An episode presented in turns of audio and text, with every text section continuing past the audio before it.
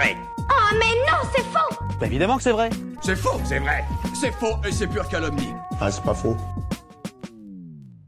Est-ce que les chiens sont vraiment capables de sentir les tempêtes? Alors ça, c'est une question pour nos auditeurs propriétaires de toutous. Avez-vous déjà constaté un changement de comportement chez votre boule de poil peu de temps avant un orage? Bah non, jamais. Ah bon? Eh ben, c'est étonnant parce qu'on dit que les animaux, et notamment les chiens, deviendraient nerveux quand le temps tourne à l'orage. Et oui, comme dit le dicton, chien triste se roulant, se couchant à couvert, bientôt de mauvais temps, vous aurez un revers. Alors, se pourrait-il que ces animaux aient un sens qui leur permettrait la prédiction des tempêtes? Alors les scientifiques disent que non, il n'y a pas de sens particulier qui permettrait à nos amis les bêtes de prédire quoi que ce soit de relatif à la météo, mais ne partez pas tout de suite, ils utiliseraient leurs cinq sens principaux, donc l'ouïe, la vue, le toucher, l'odorat et le goût, beaucoup mieux que nous. Ils seraient en fait beaucoup mieux développés. C'est notamment dans les oreilles que les premiers signes des orages seraient perçus par les chiens. Pour vous donner un ordre d'idée, nous sommes capables de capter des sons d'une fréquence se situant entre 20 et 20 000 Hz, alors que les chiens peuvent entendre des sons ayant une fréquence allant jusque presque 60 000 Hz. Alors oui, comme ça, peut-être que ça ne vous évoque pas grand-chose. Donc le plus simple, c'est encore de faire le test. Enfilez vos écouteurs et c'est parti. Vous allez entendre un signal, puis un son qui ira de 20 à 20 000 Hz, et enfin un autre signal pour signaler que le test est fini. Prêt? Go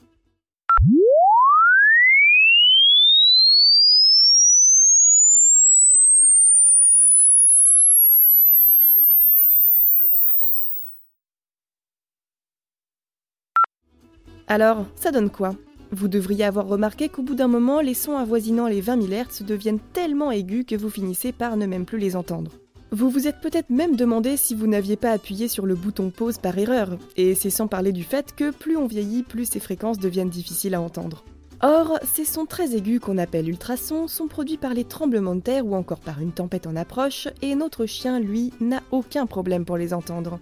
Son super pouvoir ne s'arrête pas là d'ailleurs, car ses oreilles sont encore capables de ressentir les changements de pression atmosphérique. Ouais, les chiens ont comme un baromètre intégré, et il est bien plus précis que notre propre baromètre interne si je puis dire. Vous avez certainement déjà ressenti des changements de pression atmosphérique, mais je suis prête à parier que ça n'a lieu que lors d'un atterrissage en avion, ou alors si vous allez haut dans les montagnes par exemple.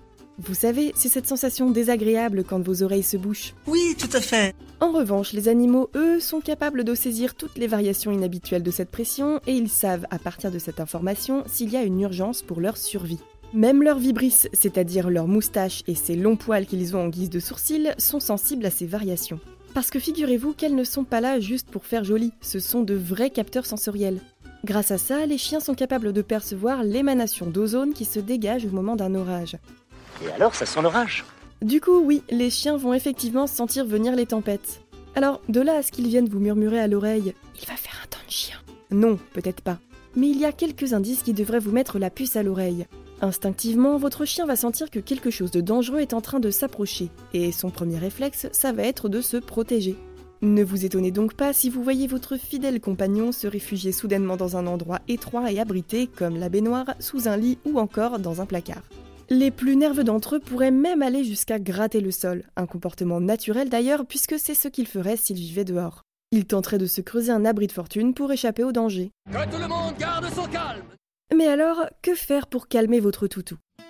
Eh bien, pour commencer, si l'on parle uniquement des périodes orageuses, sachez que certains vétérinaires recommandent depuis quelques années d'utiliser des vestes à orage.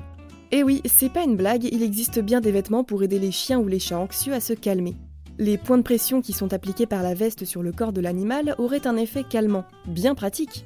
Mis à part leur offrir ce vêtement, vous pouvez adopter vous-même une attitude calme pour apaiser votre chien.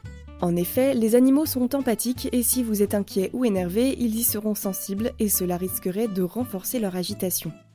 Je sens beaucoup de peur en toi.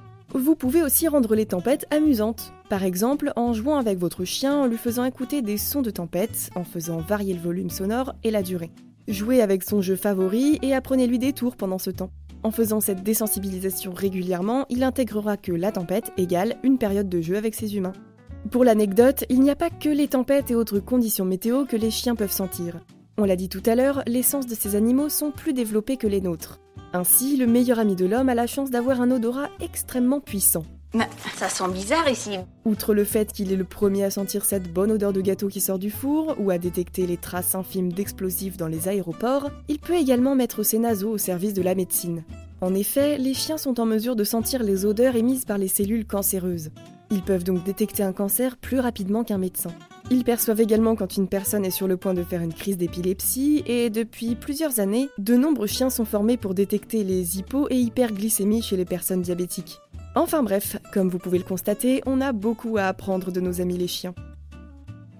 Et vous, vous avez d'autres idées reçues à débunker? Envoyez-les nous sur les apodios ou sur les réseaux sociaux et nous les inclurons dans de futurs épisodes. Pensez à vous abonner à Science ou Fiction et à nos autres podcasts pour ne plus manquer un seul épisode. Et n'hésitez pas à nous laisser un commentaire pour soutenir notre travail. À bientôt!